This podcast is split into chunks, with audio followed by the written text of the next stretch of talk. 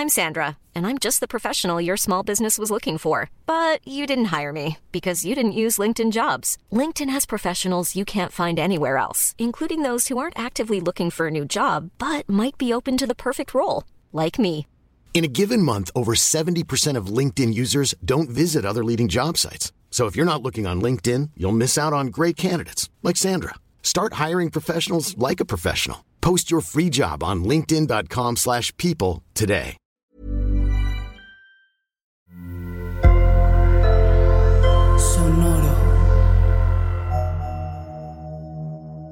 Un poco por la religiosidad que cargamos, está mucho más preocupada de enseñarte sobre sexualidad cuando lo hace, pero jamás de nombrarte que existe violencia dentro de las relaciones y que hay cosas que tienes que evitar.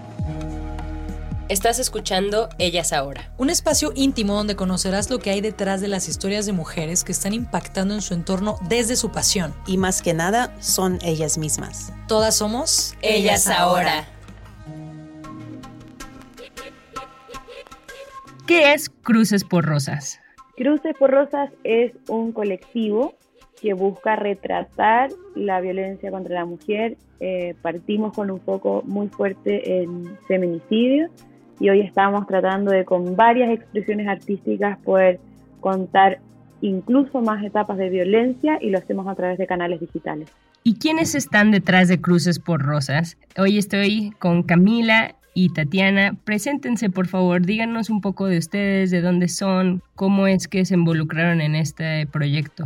Hola, bueno, mi nombre es Tatiana Rico, soy colombiana, pero vivo en México hace unos tres años. Soy directora de arte y nos conocimos con Cami en la agencia de publicidad donde trabajábamos hace un tiempo. Y bueno, fue un proyecto que empezó como como una proactividad. Sabíamos que en noviembre era como el, el, 25 de noviembre se celebra el Día Internacional en contra de la Violencia de Género y queríamos hacer algo. Entonces con un grupo de chicas de la agencia también, donde había programadoras, más diseñadoras gráficas, chicas de cuentas, como que todas las chicas nos unimos para empezar con el colectivo y empezamos retratando los feminicidios con fotografías. Mostrábamos los casos con los que como se había asesinado a esta chica, pero lo mostrábamos de una forma estéticamente linda y entonces empezó como un proyecto en el que solamente las chicas, por ejemplo, veían a la muerte de Araceli, que fue un transfeminicidio y ella murió el mismo día que ganó. Entonces lo que hicimos era retratar con cruces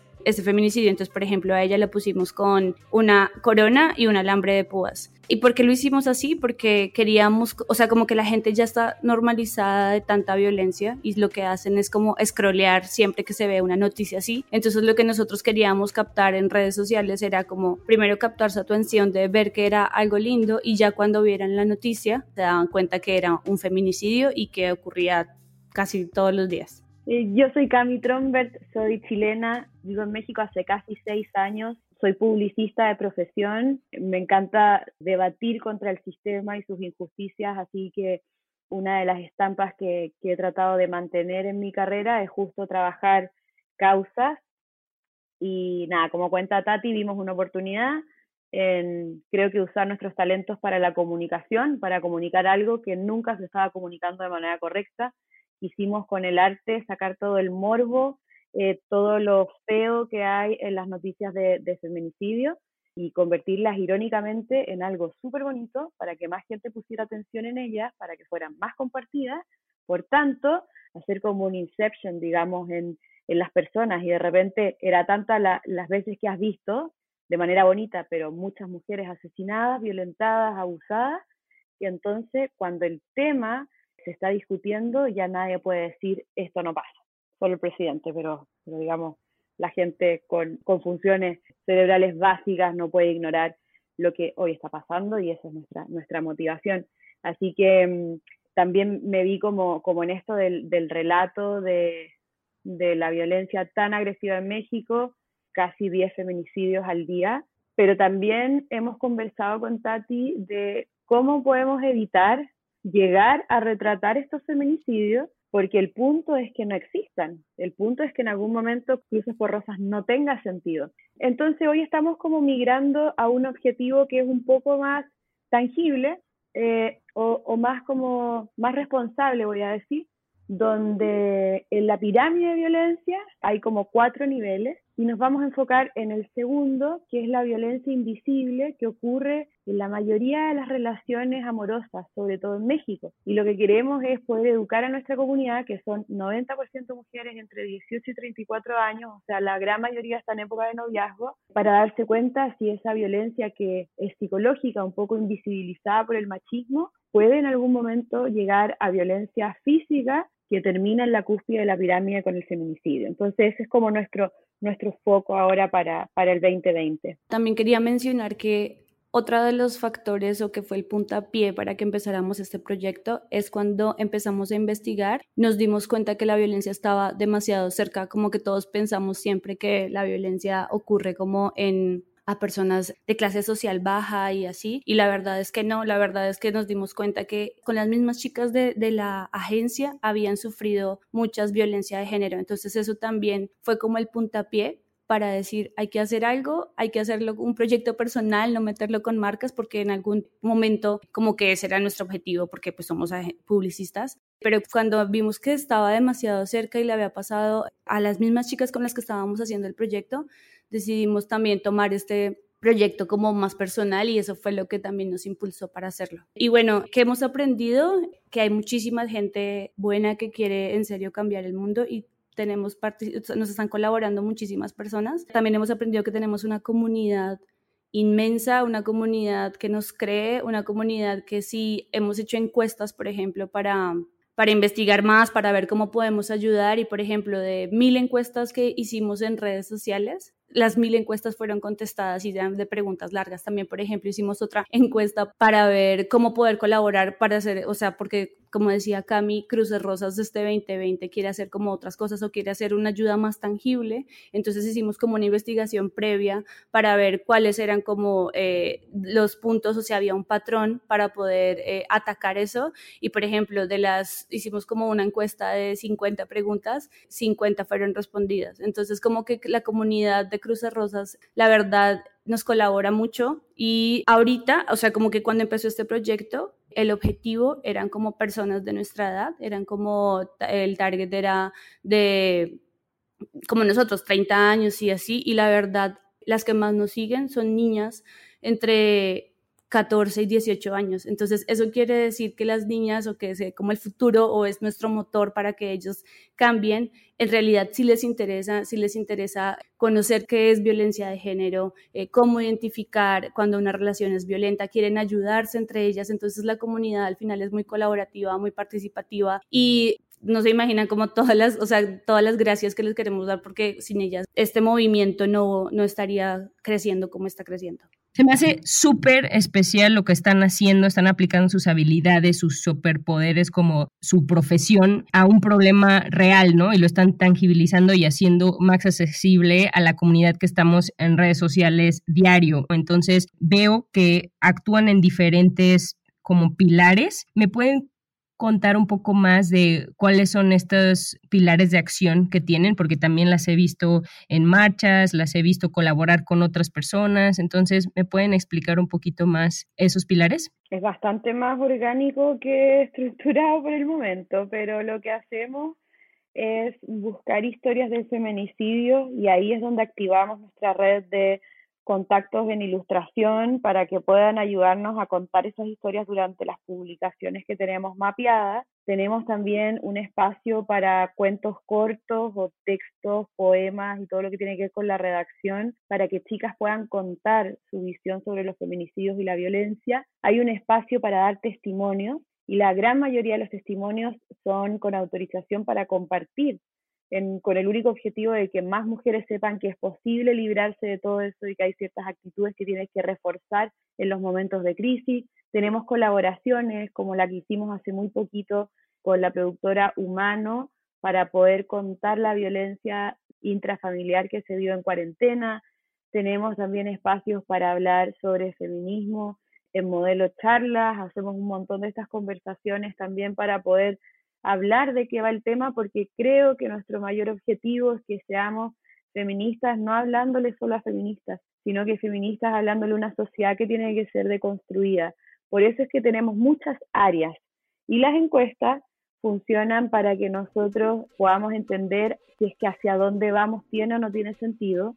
Un día lanzamos una encuesta en Story, que eran como 10 o 15 stories, y respondieron mil personas. Y tenemos muchísima data sobre la violencia de género, tenemos muchísima data con testimonios reales de un grupo súper heterogéneo y eso creo que, que, es interesante, eso es muy interesante porque no estamos encuestando a gente sin internet que vive en un barrio pobre y que además la mujer no trabaja, el hombre toma un chingo, o sea, este estereotipo de violencia que vemos en los comerciales de gobierno y así, la familia clase media, que viven con la abuela, que, que la mujer siempre anda con un delantal de cocina, no son esas nuestras violentadas, entonces también ha sido un sacudir un poco la idea de dónde está la violencia y normalizarlo, está mucho, mucho más presente de lo que pensamos. Y esa información solo ocurre a través de, preguntarle a la comunidad. Eso, eso son todas las áreas, creo que puede haber muchas más, pero no somos, no estamos muy organizadas, sino que son cosas que van saliendo y nos van apasionando. Sí, y por ejemplo, con respecto a la marcha de este 8M,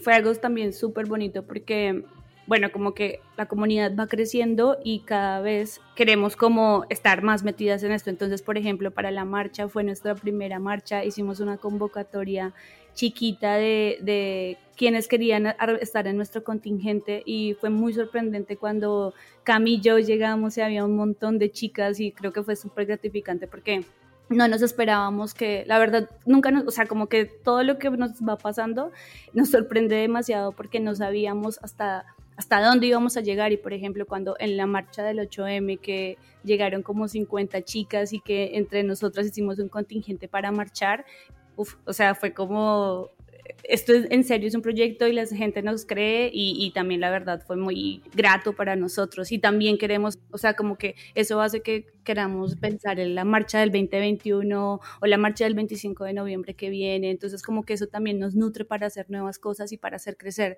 Cruzas por Rosas. Claro, porque aparte todo esto es te hace sentir que no estás sola también, ¿no? Y esto que ustedes están hablando de, de crear comunidad. ¿Me podrían contar un poco de lo que han investigado, algunas estadísticas, alguna información que les haya sorprendido, que quieran compartir? A mí me tocó la difícil tarea de eh, revisar las encuestas y en dos momentos fue mucha mi, mi angustia. Hubo dos historias que me mataron. Estaba yo frente a mi familia y mi mamá un poco preocupada y me decía, no te está haciendo bien esto que estás haciendo porque cuando haces una encuesta abierta, este, te voy a hablar de esta segunda encuesta que hicimos, que eran 50 preguntas abiertas. Fue muy difícil porque se nota que las chicas necesitan contar esto, porque muy pocas veces uno es realmente transparente con estas situaciones. A mí me pasó, yo tuve una relación muy violenta a mis 21, 22 años y yo le contaba a Tati por parte, y en un momento le tuve que contar hace muy poco, llorando, como tampoco todo, ya sabes, es como una cosa que tienes que hacer catarsis, es un proceso muy difícil el asumirse como víctima. Entonces, a mí las cosas que me impresionaron del, de la encuesta es primero que la gran mayoría de las historias ocurrió cuando eras menor de 25 años, todas, pero muchas en la adolescencia, muchas entre los 13 y los 17 años. Otra cosa es que estas chicas en ese momento afirman, y creo que empatizo con el dato, que en, los, en las escuelas, en los colegios, no se habla de violencia dentro de las parejas adolescentes. Y existen casos horriblemente violentos de violación, de, golpe, de, humillaciones, o sea, en ese momento donde la, ellas están transformándose y como eh, fortaleciendo o debilitando su autoestima, que es lo que genera eh, todo el problema de violencia, en ese momento como de vulnerabilidad, donde, donde somos mucho más esponjita para saber nuestro valor, están siendo súper violentadas, pero la sociedad, un poco por la religiosidad que cargamos, está mucho más preocupada de enseñarte sobre sexualidad cuando lo hace, pero jamás de nombrarte que existe violencia dentro de las relaciones y que hay cosas que tienes que evitar. La gran mayoría de los casos son eh, hombres del, casi de la misma edad de ellas, o sea, no, no se observa un tema como de, de extrema dominancia, solo uno de los muchos casos. Y creo que hay dos cosas que parecen obviedades, pero al 98% le costó identificar violencia, que eso es muy normal, y el 98% también eh, dijo estar enamorada de, estas de estas parejas violentas, el 100% cree que estos hombres violentos estuvieron enamoradas de ella, entonces llegamos a una verdad profunda, creo que es evidente en México, hay un mala, una mala comprensión del amor, hay una pésima comprensión de lo que es una relación de pareja. Y la violencia está sujeta, esto es una hipótesis que, de, de lo que leí, pero la violencia está sujeta en no entender qué es ser pareja. Y creo que ahí, o sea, toda mi cabeza explota cuando digo el contenido que ha consumido México, y es un poco incómodo cuando uno lo dice como extranjero, pero, pero quiero que sepas que en Chile se consume también mucho contenido mexicano, pero la narrativa del amor que escuchamos en la música y que vemos en las teleseries y que vemos también en las películas y que vemos en las revistas de papel cuché y esa idea de pareja dispareja que es muy mexicana, de una mujer que siempre tiene que ser guapa, de, un hombre que siempre tiene que ser un poco cabrón, ese relato es violento. Y al doble clic de eso te das cuenta que hay violencia psicológica altísima y en muchos casos violencia física que no se cuenta. ¿Por qué? Porque la mujer no puede asumir que no tiene el cuento romántico. Hiring for your small business? If you're not looking for professionals on LinkedIn, you're looking in the wrong place. That's like looking for your car keys in a fish tank. LinkedIn helps you hire professionals you can't find anywhere else, even those who aren't actively searching for a new job but might be open to the perfect role. In a given month, over 70% of LinkedIn users don't even visit other leading job sites. So start looking in the right place. With LinkedIn, you can hire professionals like a professional. Post your free job on linkedin.com slash people today.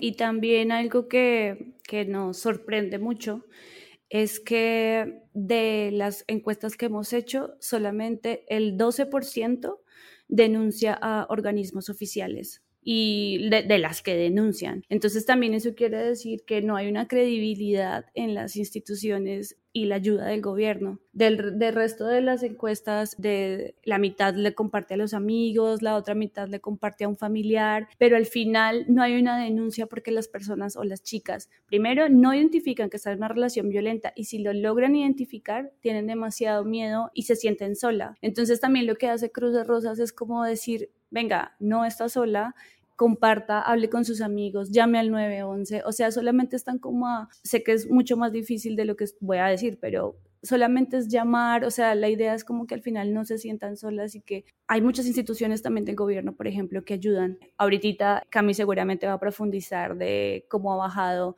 el presupuesto para, por ejemplo, para la ayuda a las víctimas, pero eh, la verdad también sí es sorprendente cómo en toda la data que nos arroja es que las chicas no reconocen que es violento, las chicas no llaman, no dicen y alrededor de eso hay que trabajar y es lo que estamos haciendo y lo que queremos, a lo que se quiere enfocar Cruces Rosas eh, el 2020 porque sabemos que el problema es que las chicas no saben identificar y no saben tampoco a dónde denunciar. Entonces ese es como nuestro foco también ahorita con todas estas encuestas y con toda esta data que recolectamos. Sí, y me gusta cómo ustedes al decirlo es sencillo, aunque ya sabemos que no es sencillo, pero a lo que se refieren es que va paso a paso, ¿no? Entonces ahí ustedes dan esto del 911 y también proveen o canalizan para ayuda de salud mental, ¿no? Y también legal, ¿no? Porque muchas veces tú sabes todo esto, pero a lo mejor te da miedo, ¿no? Porque dices, ¿y luego qué? ¿Cómo ha sido su interacción con estas personas de, de especialistas en salud mental y legal? ¿Son voluntarios? o cómo funciona?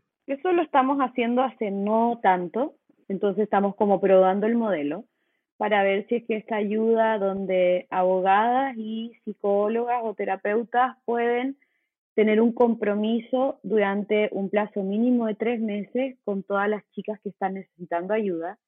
En grado más, el grado de urgencia es el acompañamiento psicológico porque son muy poquitas pero muy poquitas las que quieren eh, iniciar un proceso de demanda o de denuncia. Ahora, la importancia de la denuncia es posterior a la importancia de que cortes la relación, ¿ya? Porque lo que tenemos que evitar es que tú seas violentada. Luego vemos si es que rehaces tu vida y te olvidas y lo bloqueas y nunca más lo mencionas, si vas a, vas a denunciar. Es importante denunciar, no es tan complicado, ahí es donde Tati hablaba de la ley de víctimas. Eh, la ley de víctimas que hay en México, que, que está en la Constitución, creo que es del 2003 o 2008, es una ley que garantiza un acompañamiento y una asesoría a las víctimas, cualquiera sea el delito. Y esto tuvo una modificación porque al principio lo que hacían era asesorar a la víctima y darle como esta atención como un poco un servicio al cliente, ¿ya? Después se arma la, la CEAP, que es el, eh, la Comisión Ejecutiva de Atención a Víctimas. Y ellos, a diferencia de la entidad que había antes, que era esta que te daba atención y asistencia, eh, la CEAB lo que hace es que ofrece un esquema de reparación integral. Esta ley de víctimas, de la que todos deberíamos estar al tanto, sobre todo los ciudadanos y ciudadanas mexicanos, te garantiza, por ejemplo, un proceso completa protección de tu identidad. También hay muchos protocolos para reinsertarte en la sociedad hay muchas cosas donde las familias y no solo las víctimas, pero también sus círculos cercanos reciben apoyo del gobierno, hay recursos a disposición. Entonces, cuando la denuncia no es solo para, comillas, joderle la vida al que me agredió, sino que la denuncia también te permite acceder a derechos que tienes como ciudadana. Y eso creo que es importante, el poder entender que hay un abanico de opciones. Ahora, ¿qué pasó con esta con esta comisión, hace muy poquito le quitaron muchísimo, muchísimo presupuesto, se habla de un 75%. Hay todavía una cosa ahí media, media rara que no manejo porque, porque he escuchado que eso no va a afectar a las víctimas. Yo creo que el 75% de, de disminución de presupuesto en cualquier departamento del Estado afecta directamente a las víctimas.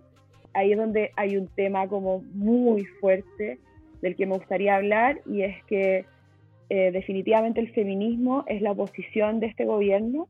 Este gobierno no ha tenido consideración ni empatía con las mujeres en ningún caso, desde lo ridículo de hacer una rifa para un avión el mismo día de, una cosa como tan fuerte como el 9 de marzo, un paro, un paro nacional, hasta esto, ¿no? Ignorar la violencia dentro de los hogares en cuarentena, decir que México es un país fraterno, que el 90% de las llamadas son falsas, y que darle presupuesto a las víctimas, porque dentro de estas víctimas están las mujeres violentadas, pero hay un montón de otras cosas, de, otros delitos donde que arrojan víctimas y este es un sistema que no tiene consideración de las víctimas. Ahorita hablaste justo de la cuarentena, ¿no? Ahorita que seguimos en esta contingencia, ¿qué han observado pues todos escuchamos esto, que aumentaron los casos y que fue lo peor que nos podrían haber dicho y, vi que tienen una campaña como de video en sus redes sociales que muestra cómo decirnos que nos quedemos en casa ha sido de las cosas más peligrosas. ¿Qué más han observado? La verdad, esto ha hecho que,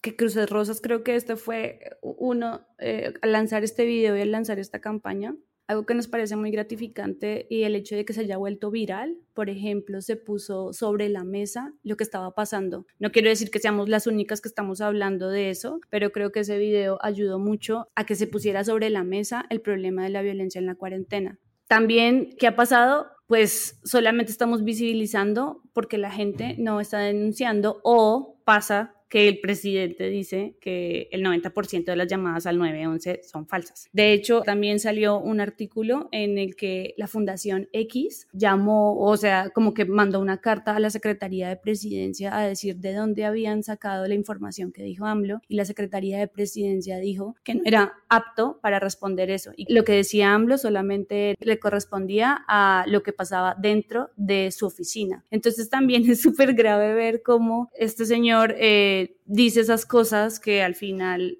se arma un movimiento como nosotros tenemos otros datos y ta, ta, ta, pero ni siquiera hay una, una fuente o un sustento para decir esto, ¿no? Entonces hemos observado, como decía Cami, que los feminicidios, el feminismo no es importante para este gobierno y al final las cifras nos demuestran algo completamente distinto a lo que está pasando. ¿Y qué podemos hacer, o sea, ante esta realidad? Primero es como visibilizarlo, ¿no? Que ustedes están trabajando en, eso y una vez que lo aceptamos más, como dicen ustedes, no, no, no seguimos, ¿no? Porque nada más le damos scroll, scroll y, y realmente como que captamos y decimos, ok, esto es un problema más grande de lo que me imaginé, más cerca de lo que me imaginé. ¿Qué puedo hacer yo? ¿Qué puedo hacer yo que estoy escuchando esto? Que siento que a lo mejor un poco, estoy un poco lejana, pero me pueden decir algunas ideas como sencillas hasta también un poco más complejas de qué podemos hacer. Lo primero que podemos hacer para disminuir la violencia y para poder construir una sociedad feminista es evaluar nuestras relaciones eso ayuda mucho. O sea, podemos compartir el video 150 mil veces. O sea, hay grandes, grandes, grandes mujeres que compartieron el video. Julieta Venegas, Paulina Rubio, Kate del Castillo, o sea, gente muy influyente. Entonces, hay una cosa que es como la influencia y el alcance que damos cuando, cuando compartimos un posteo de feminicidio, de violencia, pero hay algo que es la influencia no digital, la influencia real, que tiene que ver con la toma de decisiones que uno tiene en su propia vida y cómo uno es amiga de sus amigas. Entonces, yo lo sintetizaría en el mejor influencer que puede ser es cambiar un poco eh, tu forma de ser, eh, trabajar en tu, en tu amor propio, ponerle límites a situaciones que tienes que ponerle límites, ser un buen ejemplo como madre para tus hijos y tus hijas en las decisiones que tomas, en las relaciones que permites, en aprender a poner límites, leer al respecto. Creo que esa es una, una gran responsabilidad y creo que ahí vamos a ver un cambio real y eso nos va a ayudar porque más allá de ayudarnos con cruces por rosa, es, bueno, es ayudarnos a, a que bajen las estadísticas, ¿no? Y luego, Tati, si, si quieres contarle cómo puede sumarse directamente como a nuestro movimiento, a nuestro a nuestra plataforma. Como decías, Diana, desde un simple compartir un post sirve, es muy valioso para, para la comunidad porque al final lo que nosotros hacemos en cada post es ayudar a la gente a que denuncie o a través, digamos, de los testimonios o a través de, las ilustraciones que hacemos. Entonces, compartirlo es una gran ayuda. También, la verdad, recibimos, eh, como creemos en el arte y al final el pilar de Cruces por Rosas es la estética. Entonces, los ilustradores podrían solamente escribirnos y nosotros les, eh, les damos casos de feminicidios o también otras ideas que se nos ocurren para que nos ayuden a ilustrar. También recibimos, o también, por ejemplo, las personas que les gusta la música nos pueden escribir y colaborar, o también los que, que les gusta escribir, o sea, si, si les gusta escribir y contar relatos, nos pueden escribir y nosotros también ahí les estamos dando ideas para que entre los dos se construya. Y la verdad, siento que, por ejemplo, ahorita últimamente nos están escribiendo muchas personas eh, que ven que un vecino, que una hermana, que un primo están sufriendo de violencia y nos piden, nos preguntan como cómo puedo ayudar, cómo puedo denunciar. Entonces creo que al final, y nosotros como que respondemos, ¿no? Entonces como que al final la comunidad está sirviendo porque un simple post como hacer un quote de, de que ya no existen los príncipes azules, eso hace que le llegue a una persona que si no es víctima, es, hace parte de ese círculo y se da cuenta, se, se, lo ve y denuncia, ¿no? Entonces como que es tan fácil como eso, como compartir, identificar y pedir ayuda, ya sea a nosotros o a otra fundación o al gobierno o a lo que sea, pero solamente eso hace que el cambio se esté dando. Súper. Y si eres abogada, abogade o trabajas en temas de salud mental y quieres participar también, ¿verdad? Que se pongan en contacto con ustedes. Las pueden encontrar en crucesporrosas.com y también mandarles por ahí un correo a crucesporrosas.gmail.com. Este es un tema que podemos hablar muchísimo. Por ahorita, ¿tienen algún último mensaje al universo, alguna última reflexión que quieran compartir? Pues, esta es la parte difícil, donde hay que sintetizar tantos aprendizajes, pensamientos. Yo creo que es importante que la pirámide de la violencia, que son cuatro niveles, lo mencioné un poquito antes, la base es asumir que el sistema patriarcal es violento. Y sin ese entendimiento de que el sistema es violento, es muy difícil entender los otros niveles de violencia. Y el sistema es violento porque hemos asumido o heredado códigos, por ejemplo, de belleza de una mujer, comillas, perfecta, que así hasta incluso lo verbalizamos, pero es perfecta para la heteronorma. Entonces hemos vivido muy frustradas, teniendo que, teniendo que empoderarnos como cuando debería ser casi innecesario, porque el empoderamiento solo muestra que hemos, que hemos dejado de creer o hemos dejado de tener poder. Entonces yo creo que es un tiempo para, para poder conectar con nuestro valor, con nuestro valor como género, como lo que nosotros encontramos lindo, lo que nosotras encontramos poderoso, lo que nosotras encontramos atractivo. Y eso construye finalmente como la autonomía del género. Nuestra, nuestro género no puede estar descrito por la imagen o el deseo que tenga el, género masculino. Y creo que, que, nuestra normalización de la violencia radica en eh, tengo miedo a no ser amada. Entonces, para evitarlo, eh, mi corazón está en que mejore esta autoestima, en que sea una inversión el sentirte linda, sentirte inteligente, vivirte, vivirte como, como una mujer valiosa, porque eso hace la absoluta diferencia de cómo son las relaciones que aceptas. Entonces, a veces hablamos mucho de, de, la escena del golpe final y de la cachetada, cómo llamar a la, a la policía, pero hay cosas mucho más profundas y que son la raíz que tiene que ver con no valorarse. Con esto no quiero responsabilizar a la víctima, no es como, ah, no trabajaste tu autoestima, por eso te están pegando. Pero ese es tu escudo a la violencia, saber lo que vale. Y creo que también es importante pensar en niñas que vienen y en el futuro y en las nuevas generaciones. Entonces creo que es súper importante, como decía Cami, ayudar a fortalecerles su autoestima desde pequeñas, pero también la educación de todo lo que ven desde que llegan después del colegio, por ejemplo, y ven la tele y ven, escuchan la radio. Al final ese es el foco en el que tenemos que estar casi todos los grupos feministas y los colectivos feministas, eh, porque la verdad yo siento que nosotras, o sea, nosotras ya grandes, no vamos a vivir los cambios que estamos, por los que estamos luchando ahora, ¿no? No, no creo que vaya a pasar, pero ese sí no es nuestro motor para seguir haciendo lo que estamos haciendo. Entonces es seguir luchando por estas nuevas generaciones que vienen y que es importante que cada uno, ya sea hombre, ya sea mujer, ya lo que sea, eh, también si es de la comunidad LGTBI, lo que sea, darle ese foco a los niños y a las nuevas generaciones porque ellos al final son los que van a vivir estos cambios por los que estamos luchando y seguramente van a querer transformar y van a transformar más. Entonces el foco es ellos. Buenísimo. Bueno, nos pueden encontrar en crucesporrosas.com, que es nuestra página web donde está toda la información de la campaña actual sobre la cuarentena y la violencia que ocurre durante esta. Y también nos pueden escribir en todas nuestras redes sociales, Cruces por Rosas, en Facebook, en Instagram y en Twitter. Y ahí pueden escribirnos si quieren denunciar, si necesitan asesoría o eh, si quieren colaborar con ilustraciones, música, todas las artes están bienvenidas. Por ahí nos pueden contactar y les respondemos. Gracias por escuchar Ellas Ahora. Te invitamos a que compartas este episodio con esa comadre que necesita una buena dosis de inspiración genuina.